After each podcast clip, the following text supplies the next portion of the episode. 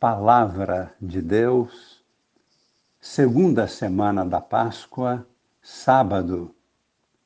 Amigos e irmãos, participantes da vida nova em Cristo, com Maria em oração. Desde a celebração da Páscoa, estamos meditando sobre a realidade da Igreja em seus primórdios, bem no início, e observamos o vigor da vida eclesial e o rápido crescimento da Igreja em meio à grande perseguição que sofria, sempre fortalecida na fé pelo dom do Espírito Santo. Hoje vamos contemplar a escolha dos sete primeiros diáconos para estarem atentos ao bom atendimento dos irmãos na fé e ao testemunho de sua fé no Senhor ressuscitado. E o grande critério para a escolha dos diáconos foi escolher homens de boa fama, repletos do Espírito e de sabedoria. É maravilhoso observar a profundidade de tais critérios.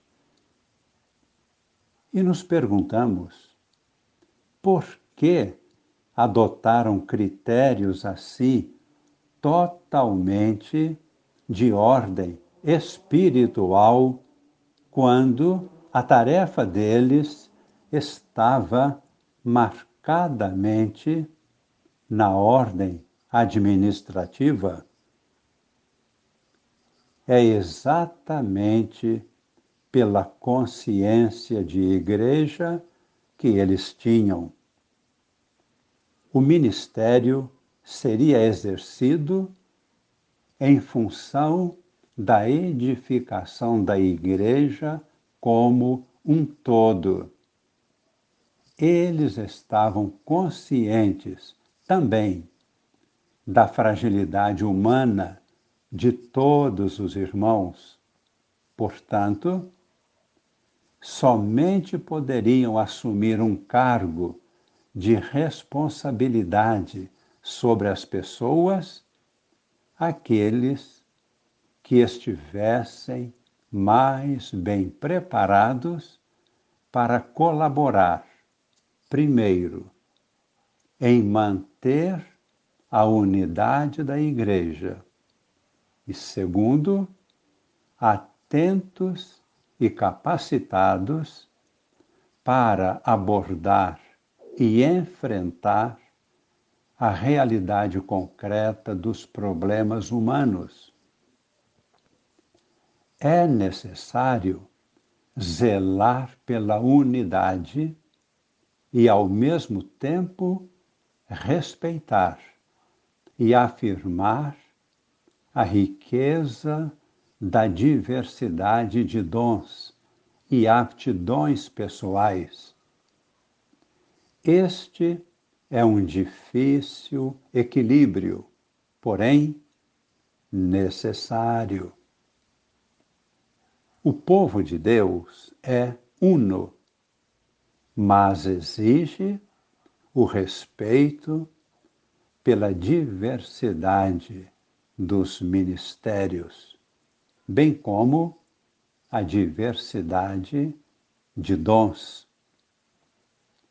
É importante agora proclamar a palavra de Deus da primeira leitura, assim como está registrada no livro dos Atos dos Apóstolos, capítulo 6, versículos de 2 até sete. Então, os doze apóstolos reuniram a multidão dos discípulos e disseram: Não está certo que nós deixemos a pregação da palavra de Deus para servir às mesas. Irmãos, é melhor que escolhais entre vós sete homens de boa fama, repletos do Espírito e de sabedoria, e nós os encarregaremos dessa tarefa. Desse modo, nós poderemos dedicar-nos inteiramente à oração e ao serviço da palavra. A proposta agradou a toda a multidão. Então escolheram Estevão, homem cheio de fé e do Espírito Santo, e também Filipe, Prócoro, Nicanor, Timon, Pármenas e Nicolau de Antioquia, um pagão que seguia a religião dos judeus. Eles foram apresentados aos apóstolos, que oraram e impuseram as mãos sobre eles. Entretanto, a palavra do Senhor se espalhava. No Evangelho, que é de São João, capítulo 6, versículos de 16 a 21, o apóstolo e evangelista São João nos ajuda a perceber, logo após a multiplicação dos pães, Jesus caminhando sobre o mar. Estes dois sinais, o poder sobre o pão e o poder sobre os elementos da natureza, revelam a identidade divina de Jesus, que preparava assim os discípulos para o grande mistério da Eucaristia. Ele pode assumir o pão e o vinho para serem seu corpo e sangue, lugar de sua presença real entre nós, sacramento de Sua presença.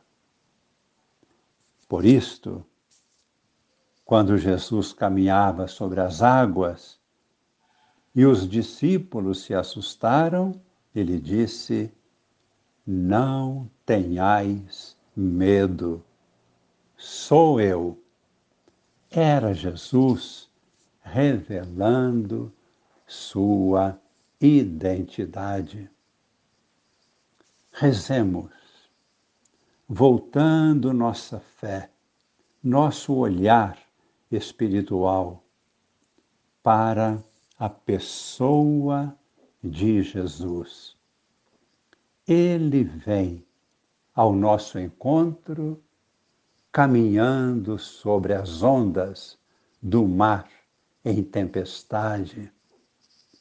Nos momentos mais difíceis, de nossa vida, Ele vem ao nosso encontro e nos diz: Não tenhais medo, sou eu.